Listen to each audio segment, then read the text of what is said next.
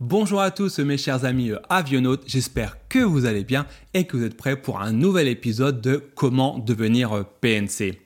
Aujourd'hui, dans cet épisode, je vais vous expliquer pourquoi il est indispensable d'être ouvert d'esprit lorsque l'on veut devenir hôtesse de l'air ou steward.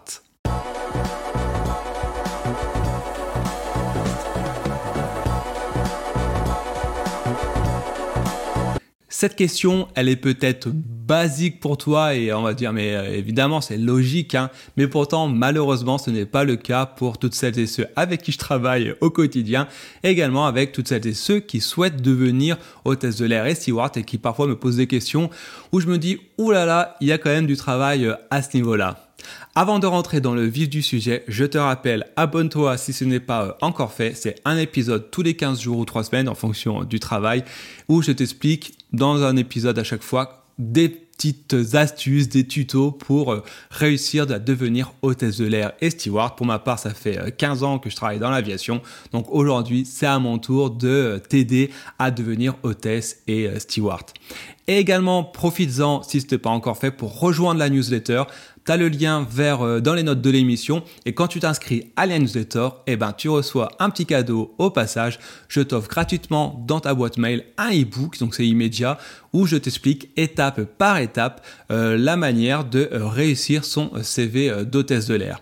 Si tu regardes l'épisode au moment où elle sort, alors c'est on est début décembre, eh ben les compagnies aériennes sont en train de recruter pour la saison estivale de l'année prochaine. Alors profites-en, inscris-toi et mets ton CV à jour pour être sûr de ne pas euh, rater les recrutements parce que tu as fait un CV un petit peu pourri. Donc fais-le euh, dès à présent et du coup tu seras en même temps euh, inscrit sur mon newsletter et tu recevras les mises à jour lorsque les prochains épisodes seront mis en ligne.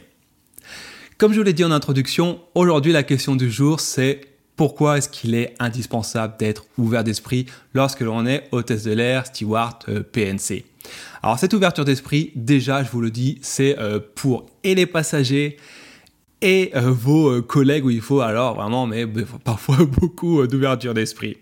Pourquoi? Bah déjà, hein, on va partir d'une constatation très simple. Je ne suis pas vous, vous n'êtes pas moi, on est 8 milliards sur Terre et forcément, bah, qui dit 8 milliards, eh ben, on est tous, tous différents, même si avec certaines personnes, on a plus d'atomes crochus, euh, forcément, on a notre meilleur pote, nos potes, etc. Forcément, on s'entend mieux avec eux. Et même votre frère, même votre sœur, même vos parents, même si vous avez une éducation euh, commune, eh ben, au final, au fur et à mesure des années, votre personnalité euh, se développe, s'affirme, et puis au final, ben, même si vous aimez votre euh, frangin et votre frangine, ben à la fin, vous êtes quand même différents. Moi, j'ai deux grandes sœurs, et ben, euh, on a beau s'aimer comme pas possible, on a quand même des caractères assez différents. Et d'ailleurs, faut quand même bien l'avouer, le mien est quand même le meilleur des trois. Mais toujours est-il que la question qu'on peut se poser à ce moment-là, ouais, ok, mais comment est-ce qu'on fait pour mesurer si une hôtesse ou un steward est ouvert d'esprit? Et ben en fait, tout ça se fait au moment des euh, recrutements. On va tester votre flexibilité, euh, votre adaptabilité avec les autres personnes au moment des recrutements. Au moment où on le fait par exemple les exercices euh, de groupe, on va vérifier à quel point vous êtes ouvert d'esprit, à quel point vous pouvez vous adapter et ne pas forcément rentrer en conflit avec vos collègues et potentiellement avec vos passagers, car forcément l'un ne va pas sans l'autre. Pour ce faire, par exemple, lors des recrutements, eh ben, on va vous mélanger. Vous allez faire 2, 3, 4 exercices de groupe et les recruteurs, ils vont remarquer que, bah, tiens, avec telle personne, ça passe plutôt bien, mais que potentiellement, avec euh, l'autre personne, avec un autre candidat, eh ben, ça peut avoir euh, des conflits parce que vous avez, par exemple, tous les deux un caractère fort. Et ça, dans l'aviation, autant vous dire que c'est pas forcément ce qu'on aime le plus. Il faut en avoir un, il faut savoir euh, se montrer, mais à un moment donné, il faut aussi savoir se taire et faire euh, tourner, courber le dos pour continuer à avancer. Et ça, tout ça, eh ben, on le voit dès euh, les recrutements. Et c'est pour ça que c'est parfois un petit peu stressant car on est mis dans des positions qu'on n'aime pas. Mais au final, pourquoi? Ben parce que on doit vérifier que vous êtes le candidat parfait, un candidat qui sera fait preuve d'adaptabilité et qui aura du coup forcément euh, ouverture d'esprit assez importante, peu importe la situation dans laquelle vous vous euh, trouverez. À titre personnel, comme je vous le disais euh, en introduction, ça fait 14-15 ans maintenant que je travaille dans l'aviation. Ça fait 20 ans que je travaille dans le tourisme. J'ai 37 ans. J'ai commencé à 17-18 ans à travailler dans le tourisme. Eh ben, j'ai rencontré des centaines, des milliers de personnes depuis le temps.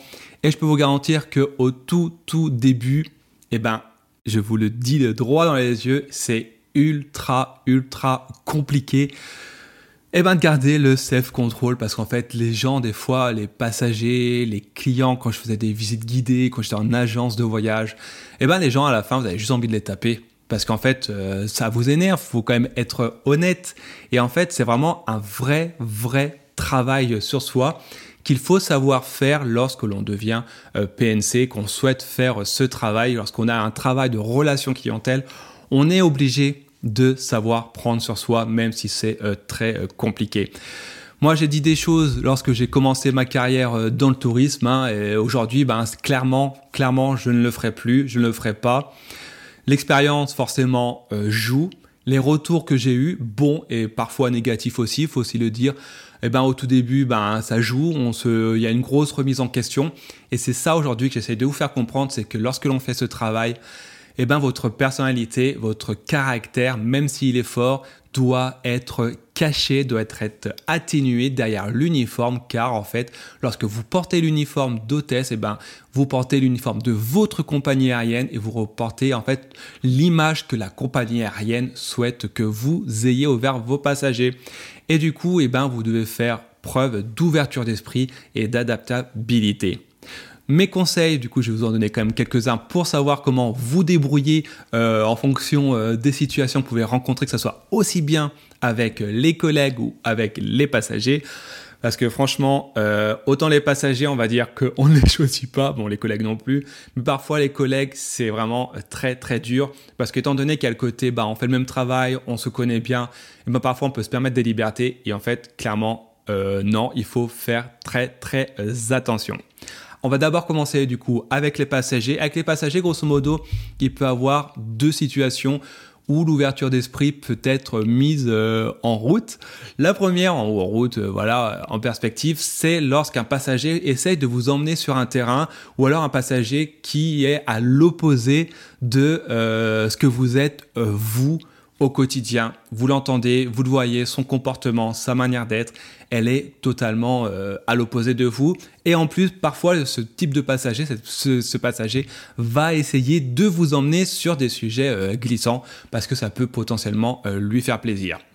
Si par exemple vous n'êtes pas d'accord avec ce que cette personne vous dit, si le, comportement que cette personne elle a, elle est en désaccord par rapport à vos convictions, vous ne devez pas le faire ressentir et vous devez remettre en place de manière très polie cette personne pour faire comprendre que oui, effectivement, euh, vous avez peut-être une opinion différente de la mienne ou alors peut-être la même, mais ce n'est pas le lieu, ce n'est pas le moment euh, pour euh, le faire.